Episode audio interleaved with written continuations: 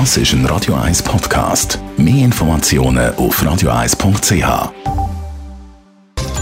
Netto, das Radio 1 Wirtschaftsmagazin für Konsumentinnen und Konsumenten, wird Ihnen präsentiert von Tracker.ch, der weltweit führende Anbieter für mobile Ortungslösungen. Meldung heute Morgen, der Adrian Sutter.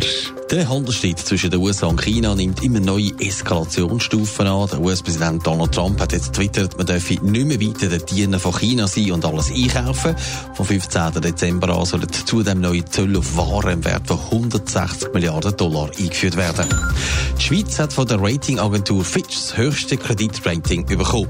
Für die Schweiz hat es die Höchstnote AAA und stabil gegeben. Vor allem die Stärke der Wertschöpfung in der Wirtschaft ist als sehr gut beurteilt worden. Es gäbe aber auch einen Haufen andere Faktoren, die die Schweiz zu einem stabilen Land machen, schreibt Fitch in einer Mitteilung.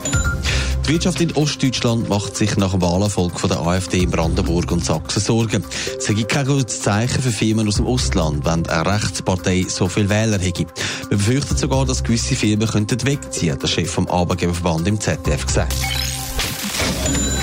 Was auch gestern die grossen Krankenkassen angekündigt haben, ist erfreulich. Sie gehen davon aus, dass es für die meisten keine Prämienerhöhung auf das nächste Jahr gibt. Adrian Sutter, es, es könnte sogar weniger werden. Ja, der Helsana-Chef hat das der NZZ angekündigt, dass die meisten von ihren Kunden für die Grundversicherung weniger müssen zahlen Auch in der CSS hat man angekündigt, es werde Prämiesenkungen oder Nullrunden geben in den meisten Kantonen.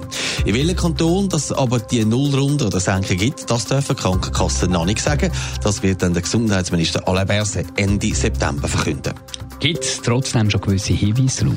Der Campanis Krankenkassenexperte Felix Schneuli geht davon aus, dass Spitalkosten maßgebend sind. Also die Kantone mit den moderaten stationären Spitalkosten, die kommen da zum Zug. Das ist zwar ein paar Kantone, aber zum Beispiel der Kanton Zürich gehört da nicht dazu, wie 20 Minuten Schritt. Dafür sind Kantone wie Bern, Uri, Schweiz oder die beiden Appenzell da dabei. Auch noch nicht klar ist, bei welchem Versicherungsmodell das Krankenkassenprämie abgehen. Auch das wird man dann erst Ende September oder später sehen.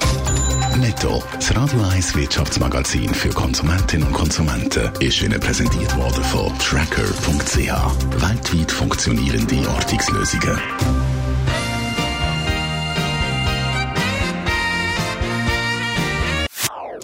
Das ist ein Radio 1 Podcast. Mehr Informationen auf radio1.ch.